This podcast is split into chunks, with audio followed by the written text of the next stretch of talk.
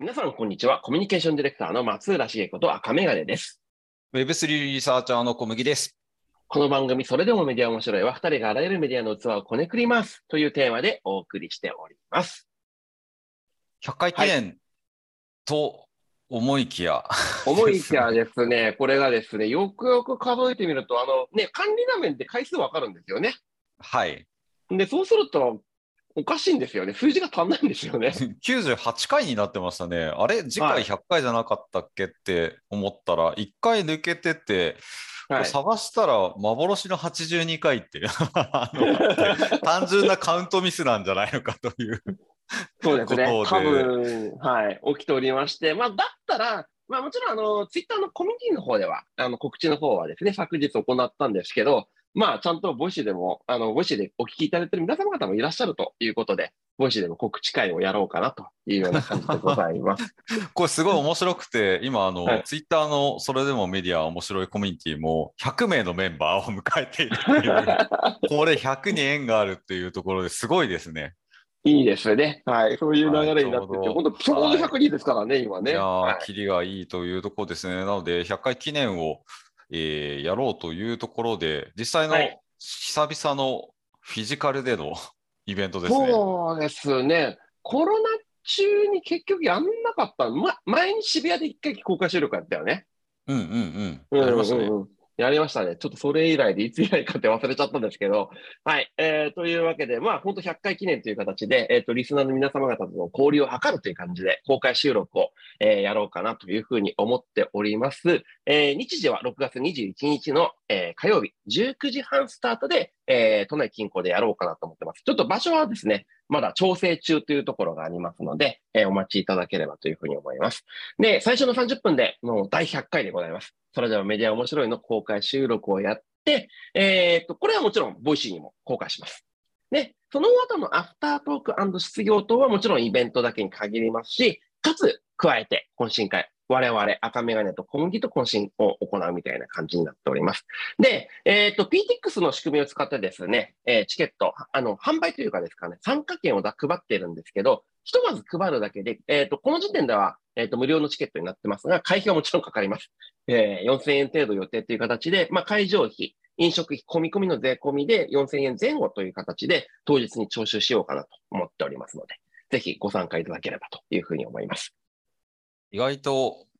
前回、まあ、フィジカルでやった場でつながった人たちと、ツイッターだの、あの飲み会だのっていうふうにつながっていくっていうことってあったりするので、やっぱりこの業界の濃さっていうのを感じますよね。はい、そうですね。実際その、そうですね。その流れから繋がってるの結構いますね。それで、結構いますよね。僕あ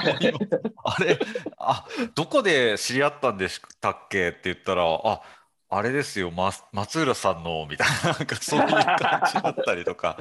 はいするんですよね。なんで、あの、そういう意味では、まあ、懇親会もそうですし、まあ、リスナーさん同士の交流っていうところですね。結構、まあ、メディアの方がもちろん中心ではあるんですけども、まあ、そうでなくても、この若手の、まあ、相手でこう、新しいメディアを考えているとか、まあ、そういう方々もいらっしゃったりするっていうところはあるのかなという感じですね。そうですね。であと最近、まあ、小麦もですね、実業としての Web3 の方に入っていき、私もメディアのところではあるんですけど、やっぱり Web3 気になるっていう方々がいらっしゃいますし、やっぱり会話のフォロワーの方々も増えてきたかなっていうのもありますので、多分そこら辺のお話も触れると思うので、ぜひご参加いただければと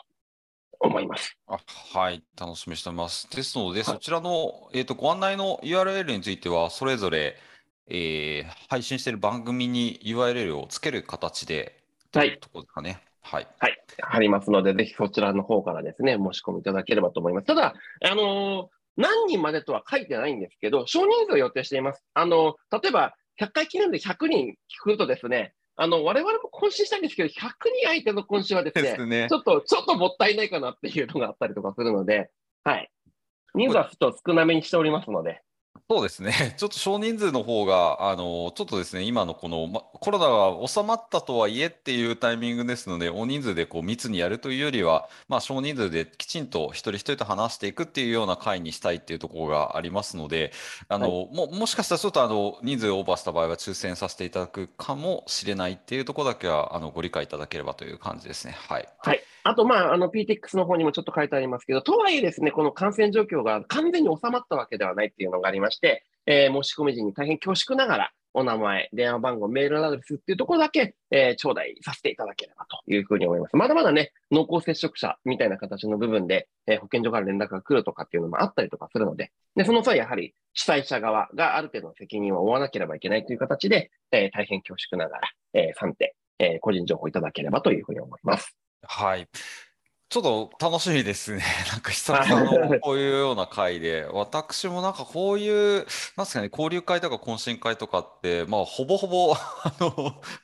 なんだろう、本当に行かなきゃいけないもの以外は、あの、行かない、行かないと言ったら変ですけど、もう、うんあれですよね、なんかこの今、リサーチャーという仕事になってから、あの、うん、結構ですねあの、向き合うみたいなことが多くて、今もあの 論文と向き合ってるんですけど、なんかあの仕事柄あの、昔はこう編集者っていう仕事だと、いろんな人に会ってなんぼみたいなのがあるんですけど、うん、今はこう思考を深める、深めてなんぼみたいな感じでいくと、なかなかこう交流するっていうのも、あの今までのつながりある人たちは、それこそ SNS ではたくさんつながっているので、まあ、そういった方々とあの交流するっていうのはあのデジタル上とか、まあ、それこそ Zoom で雑談したりとかはあるんですけど、まあ、こういうフィジカルで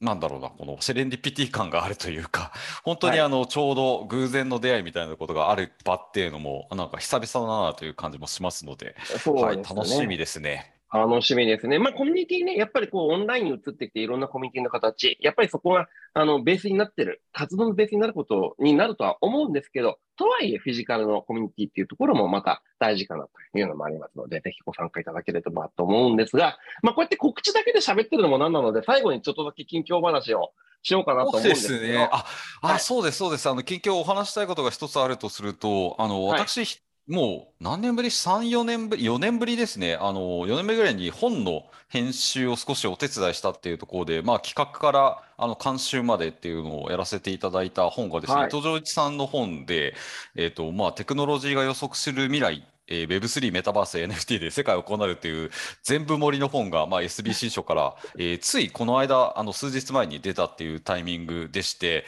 まあ、これ初版も結構多くて部数言っちゃいけないのかもしれないので 言わないんですけど、はい、通常の、えー、と部数より1.5倍ぐらいであの初版も出てるんですけど、えーまあ、発売して数日あの非常に好調で、えー、おそらく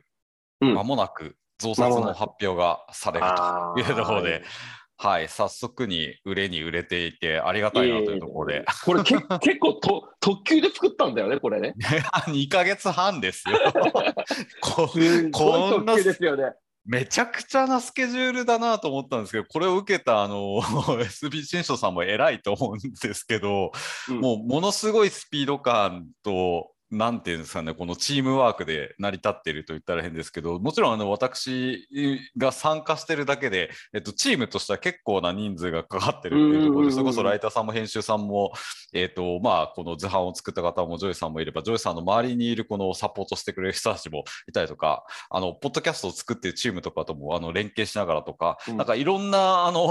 なんだろうな、手の込んだことをして、なるべく短い時間でこう作るっていうのをもう全力でやったっていうところでもう本当チームで作ったっていう感じですね。うん、いや、でもね、あの、広報大変とかもすごいですよね。あっという間に本が出るタイミングとかでちゃんと記事とか出たりとか、いやプロモーションとかもしてるなと思いながら。そうですね。これもチームでやった結果ですね。結局今って、まあ、本って作っただけでは終わらなくて、えー、どういうふうに流通するのかっていうところまでを含めて、うんやっぱりデザインされていかなきゃいけないというか、あの、エディットしなきゃいけないっていうのが結構宿命的にあって、これってもう、ウェブ世界では当たり前の話じゃないですか。どういう流通経路でこの記事って流通するんだっけ、はい、それこそニュースアプリでなのか、えー、まあそ、なんだろうな、えっ、ー、と、実際にこう、SEO で、えー、検索エンジンが来るのかとか、いろんな形を考えながら、記事って書くわけですよね。キーワードをどう配置したらいいのかとか、うん、それこそ。はいあまあ、いろんな形があるんですけども、本っていうのも全く同じように、あの情報の流通っていう意味では同じ経路に乗るので、どういうふうに、まあ、この、え取り上げられるべきかっていうところを、もう著者のこの特質とテーマっていうところから、まあ、こういうメディアがいいんじゃないのかとか、もう全部それはあの本が出る前から全部動くって感じですね。なるほどね。これはだから編集者の方がこうもう、なんでしょうね、年間に何冊も何冊も作るっていうところで動いている中で、ここまでやるってやっぱ大変だなっていうのを改めて感じたっていう一言、完全に一言ですけど、はい。なるほど、ね、久々に面白いなと思いながら、はい。でももうやりたくないなっていう。なんか、最後に一個だけ裏話を聞きたいというか、どうだったのかっていうのを聞きたい質問があるとすればですね、結構タイトルが大風呂敷っていうか、普遍的な言葉じゃないですか。テクノロジー予測する未来。割と一般的なワードになったなと。今だとね、まあもちろん副題に Web3 やら何やらメタバースとか入ってると思うんだけど、こっちを持ってくるかと思いきや、割と普遍的な言葉の大風呂敷になってるな。もうちょっとなんか、あの、切り込んだキャッチーな言い方とかなんかあったんじゃないかなと思ったんですけど、ここら辺ってなんか これあの編集論になるんですけど、まあ、例えば国光さんの本がメタバースと Web3 っていう、はい、あのそのまんま、えっとままあ、キーワードをあの、はい、タイトルにするっていうところなんですけど、はい、これ、えっと、伊藤浄一さんっていうある程度この本を買うそうですね、まあ、あの40から60代ぐらいまでの、まあ、結構あの本をよく読む層にしたら、伊藤浄さんという名前は知ってる方が多いっていうのと、うん、まあ、前兆ですね、あの教養としてのテクノロジーっていう本も、割と大風呂敷のテーマで、うん、まあ、きちんと売れた本になっていたっていうのもあってですね、まあ、この辺はあの著者がネームバリューがまずあるかどうかっていうところによるなというところなんですけど、この大風呂敷っていうところですね、このテクノロジーも未来もあの非常にフラットな表現なんですけども、はい、まあ、ここは本当に著者の力量というか、あのこのタイトルが聞く著者なのかどうかっていう、そうだね、それはね。はい、なので、この場合、えー、テーマ、まあ、もちろん副題はちゃんとキーワード3つ入れてて Web3 メタバース NFT って全部盛りだったりするんですけど、はい、まあ、まずその主タイトルで見た時に、えっと、これを書いてるのが誰なのかっていうところとセットじゃないと売れないですねこういうタイトルの付け方は。ですのであの逆に言うとこの方が、えっと、入り口は広くなるんですよ。つまり Web3 とかメタバースとか NFT とか興味はないけどテクノロジーと未来には興味があるっていう人の方が、実はボリュームは多いっていうところなので、あの要するにこの風呂敷が広いっていうのは入り口が広いんだけども入り口が広すぎると誰が入っていいかわからないっていうことになるっていう、うん、このトレードオフをどういうふうに考えるのかっていうのが書籍のタイトル論ですね。なのではい、まあ、あの、そんな長く話すとあれなんですけども、まあ、これはもう著者と、えっ、ー、と、この今の全体感を見たときに、まあ、め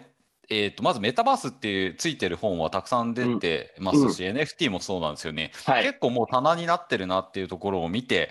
えー、であれば多分あのそこを一歩超える本を作るべきだっていう判断、まあ、これはあの競合を見ながらの判断っていうのもあるっていう、まあ、いろんな複合的な要因でこのタイトルになってるっていうのがあのなんだろう簡単につけてるようでめちゃくちゃ編集者さん考えてますね。あの、もともとコンセプトを作った時からあのこういう方向性だよねっていうのはあったんですけど、まあ最終的にはこの SB 新書の担当編集者さんがつけていただいたタイトルなんですけども、うん、いいじゃんっていう。なるほど、いいよいいですね。いややっぱりこう伊藤浄一さんのコンテキストですよね。今あったやっぱりでかい風呂敷をそもそも広げられる人っていうあのそういう意味でのあの、コンテキスト、文脈は伊藤さんお持ちですからね。それじゃないと耐,、ね、耐えきれないですからね。はい、いや、うん、おっしゃる通りで、あの、伊藤さんの著者としての特質って、結局ビジネスというよりは、あの、社会変革だし、あの、フューチャリストなので、うん、あの、内容もそうなってますね。あの、ビジネス論、事業として儲かる儲からないみたいな話ではないんですよね。はい、あの、本当に。だからそこはちょっとやっぱりビジネスパーソンの方が作るあの本のあの質と全然違うものになってるっていう意味では間口は広いと思うんですよね。うん、この社会ってもの全般に興味がある人がえこれからそのテクノロジーでどういうふうに未来変わっていくのっていうところってやっぱりあの知っておかなきゃいけないかなっていう知識でもあるっていうところですね。はい。そういう感じで、僕もですね、イベントまでには読み終わって、えー、感想をお伝えできればぜひぜひぜひ思っておりますので、楽しみです。はい。そんな感じで、まあ、今日はちょっとショートに、えっ、ー、と、イベント告知とちょっとだけ近況報告でございました。それではイベントでお会いしましょう。皆様よろしくお願いします。今日はありがとうございました。